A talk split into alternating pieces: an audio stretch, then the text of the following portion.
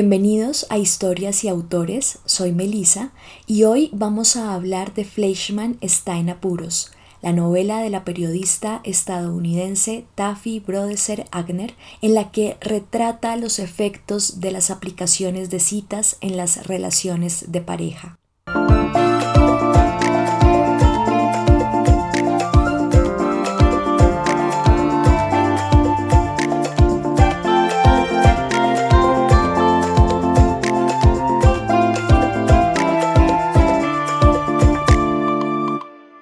Toby Fleischman, un destacado médico hepático, le encanta caminar por las calles de Nueva York. No obstante, la paradoja es que la cercanía con los demás en aquellos lugares está ausente en las interacciones que le brindan las aplicaciones de citas la autora ejemplifica el escueto sentido consensuado de los intercambios sexuales al que se han limitado estas nuevas formas de salir con otros. Parece que ese es el único fin, uno que al inicio le fascina a Fleischmann, pero del que después se hastía Brodesser Agner explora con agudeza esta metamorfosis y describe los detalles de la expectativa por la primera y muchas veces única cita, pasa a las conversaciones hilarantes de las mujeres, hasta la reflexión de los encuentros íntimos como meras transacciones corporales.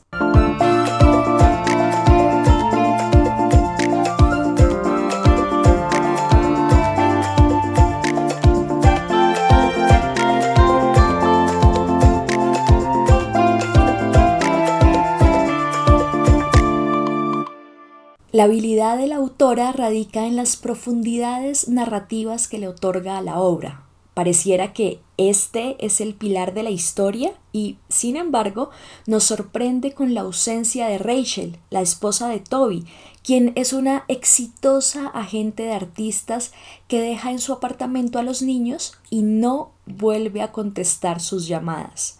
En este punto de giro reside el curso de la trama. En pleno proceso de divorcio, el protagonista debe asumir la crianza completa de sus dos hijos, continuar con su peculiar éxito virtual, mantener su trabajo en el hospital de Nueva York y encontrar a su exesposa. Fleischmann, estás en apuros.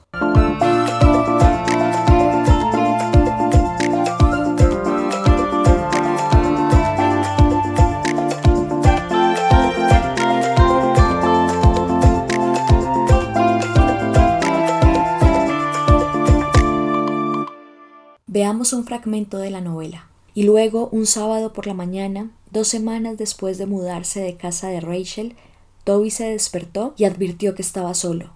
Su nuevo apartamento parecía el decorado de una obra deprimente, vacío y escasamente amueblado, con objetos que había comprado no por necesidad ni por deseo, sino simplemente para llenar el espacio.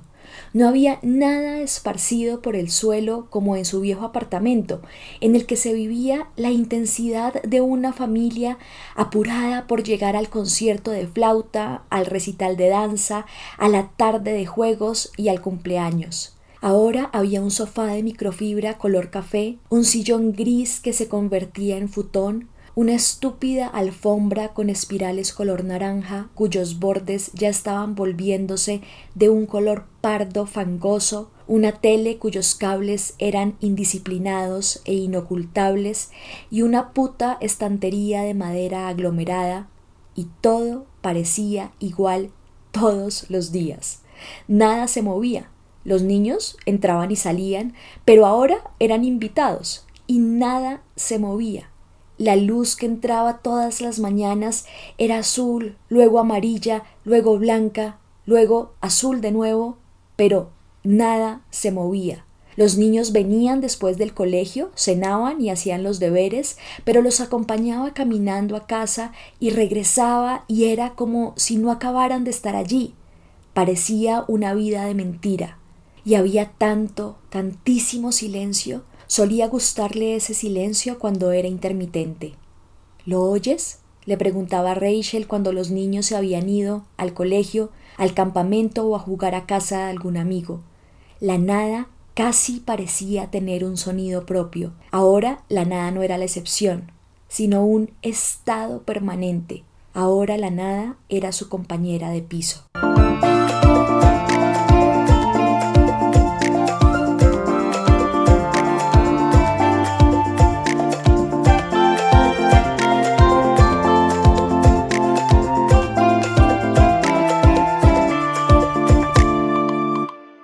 Otro de los aciertos es la narradora. Elizabeth, amiga de juventud de Toby, es la testigo que nos lleva a comprender las costuras de estas circunstancias. Gracias a esta voz, el lector conoce algunas manifestaciones de las crisis de la mediana edad en los personajes principales.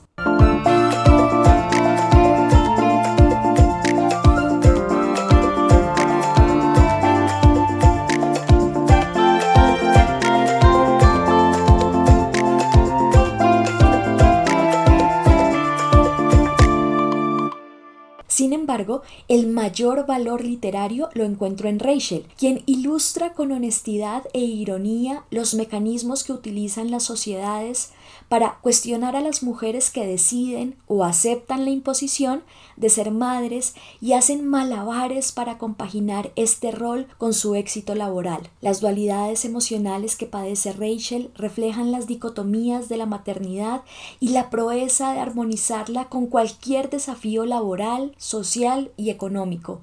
El estado en el que se halla este complejo personaje evidencia la presión que soportan las mujeres para cumplir con todas las expectativas. Pero, ¿qué sucede cuando llega al agotamiento?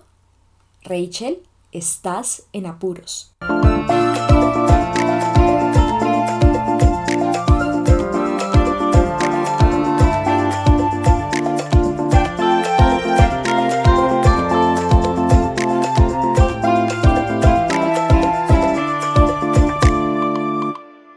Esta novela es un gran referente de cómo los juicios de valor cambian según quién relata la historia. Y en este sentido, Brodeser Agner brinda las dos caras de la moneda. Toby y Rachel cuentan sus perspectivas de las antiguas ilusiones por el matrimonio y las etapas de su posterior fracaso.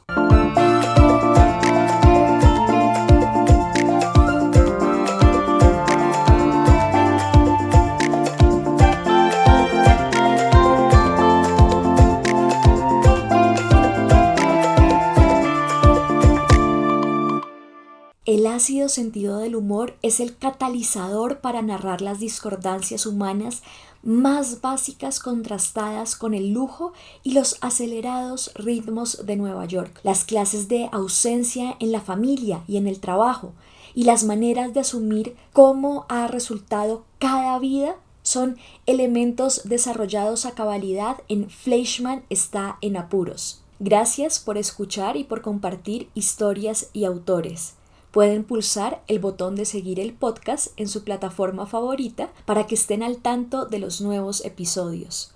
Y si quieren escribirme a historias estaré pendiente de sus correos. Nos encontramos pronto para conocer un nuevo relato.